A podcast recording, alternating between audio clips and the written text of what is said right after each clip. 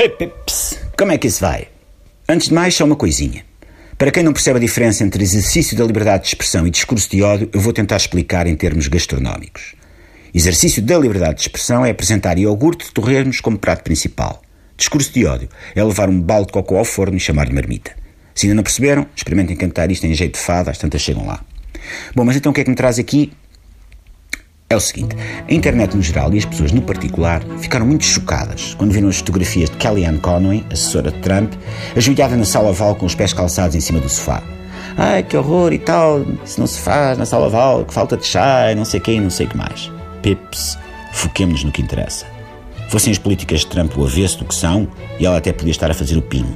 Andai uma fotografia do Obama, com o pé em cima da secretária também na sala oval, e ninguém fez broá acerca disso. É mais uma vez como uma conversa de que o Donald Trump tem as mãos pequenas. Pois tem, sim senhor, que eu já vi. Já vi nucos com patorras maiores do que as dele. Mas a dimensão das mãos não é o mais importante no presidente. Ser-se presidenciável será talvez mais uma questão de largueza de horizonte, em vez de estreiteza de pensamento. Agora eu percebo a embirração, ok? Aquilo é malta com que é fácil embirrar, a não ser que tenhamos Mein Kampf como livro de cabeceira. Pessoalmente prefiro o Anitta vai ao castigo, que foi o título que me veio à cabeça quando vi pela primeira vez a foto da Kellyanne de joelhos no sofá da sala oval. Só que por cada linha escrita ou frase dita acerca da Kellyanne Conway, de pés calçados em cima do sofá, ou acerca dos microdedinhos de Trump, é menos uma linha escrita ou frase dita acerca do que realmente interessa.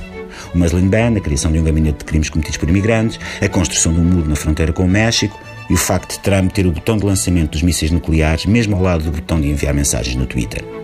Falar dos pés de Kellyanne ou das mãos de Trump é coisa boa, por exemplo, para uma conversa de café, para queimar tempo enquanto se espera que o peru recheado ganhe cores no forno, ou para rubricas radiofónicas cujo nome começa por N, termina em U e tem a frase "ão é má pelo meio. Agora, em órgãos noticiosos, é só ruído, é um tiro no pé e nem sequer no pezinho da Kellyanne.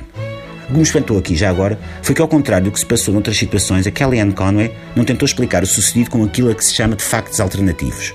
Eu estava à espera de uma justificação diferente, do tipo: eu não tinha os pés em cima do sofá, acontece naquele dia eu tinha cerrado as pernas abaixo do joelho e tal.